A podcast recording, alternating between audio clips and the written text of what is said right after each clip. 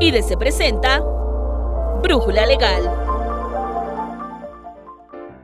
Una de las operaciones más comunes son los préstamos. Sin embargo, pocos saben que estos podrían ser vulnerables cuando se llevan a cabo de forma habitual o profesional. En este capítulo abordaremos todos los detalles sobre este tema expuestos en la Ley Federal para la Prevención e Identificación de Operaciones con Recursos de Procedencia Ilícita. Soy Nancy Escutia y te invito a quedarte con nosotros.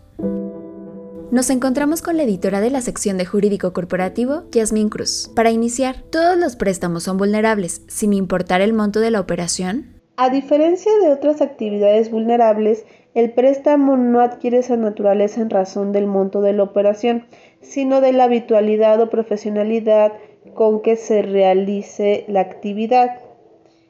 En ese sentido hay que destacar que no existe una definición legal de los términos habitual o profesional. Sin embargo, el SAT, a través de las respuestas a las preguntas frecuentes de los sujetos obligados, ha señalado que por habitual debemos entender aquella actividad que se realiza de forma reiterada y por profesional aquella actividad de la cual vive una persona.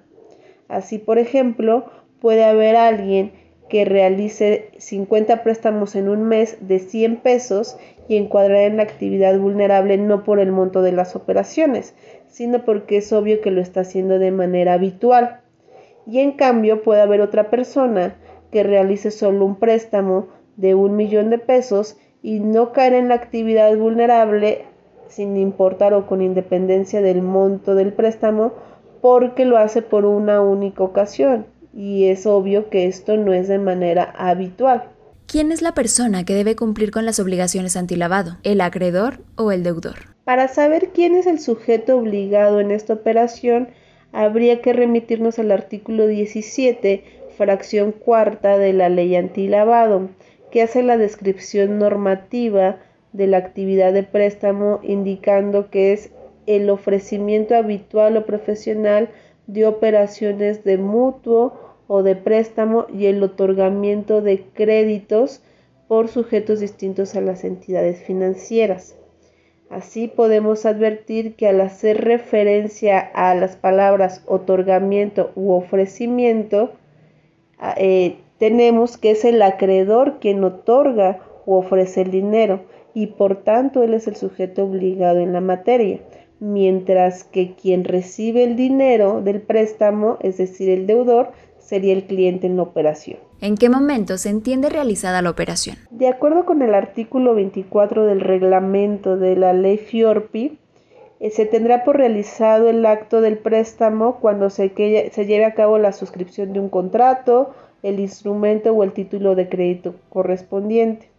Sin embargo, el SAT ha señalado que se tendrá por terminada la operación cuando se pongan a disposición los recursos y esto guarda concordancia con el formato para llenar el aviso porque nos pide la fecha en que se pone a disposición los recursos.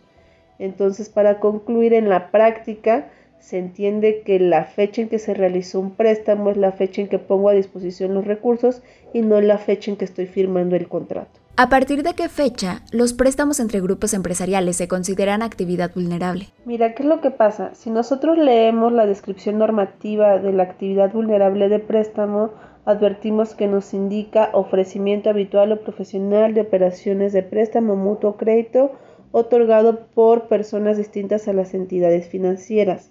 Como se puede ver, la ley no hace distinción, salvo las entidades financieras, de los sujetos que intervienen en la operación. Es decir, todos aquellos que realicen préstamos de, manera habitual o profesional, sin importar su naturaleza, van a encuadrar en la actividad vulnerable, al menos que sean entidades financieras, porque ellos ya tienen una regulación antilavado propia o especial.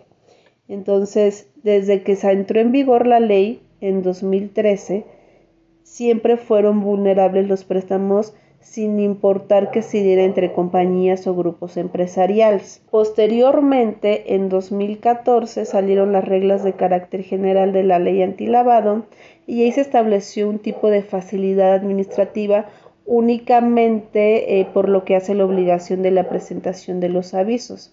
Esta facilidad administrativa consiste en que aunque yo tengo un préstamo que exceda las 1.605 veces la UMA, monto que establece la ley para presentar avisos, no estaría obligado a presentar ese aviso llenado y en su lugar tendría que presentar un informe en ceros si mi préstamo lo hago entre grupos empresariales o empresas del mismo grupo empresarial y todo el dinero pasa a través del sistema financiero, es decir, no se otorga en efectivo. Pero hay que destacar que esto no es una excepción a que sea una actividad vulnerable. Sigue siendo una actividad vulnerable, solo que me están dando una facilidad, entre comillas, para la presentación de los avisos. La, duda o la confusión se genera porque en 2015 el SAT saca en el portal antilevado un criterio en el que menciona sin fundamento legal y más bien contrario a lo que ya establecía la ley, el SAT menciona que los préstamos entre grupos empresariales no eran actividad vulnerable, pero les vuelvo a repetir, legalmente sí lo eran, solo que el SAT, sin fundamento alguno, da esta excepción, vamos a decirlo así.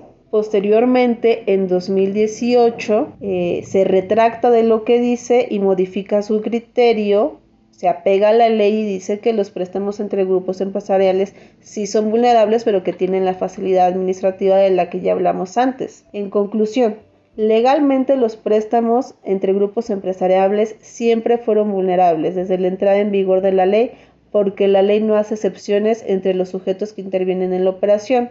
A partir de 2014, los préstamos entre grupos empresariales tienen una facilidad administrativa para la presentación del aviso llenado siempre y cuando se pasen a través del sistema financiero. Muchas gracias por estar con nosotros. Te esperamos en próximas emisiones de Brújula Legal.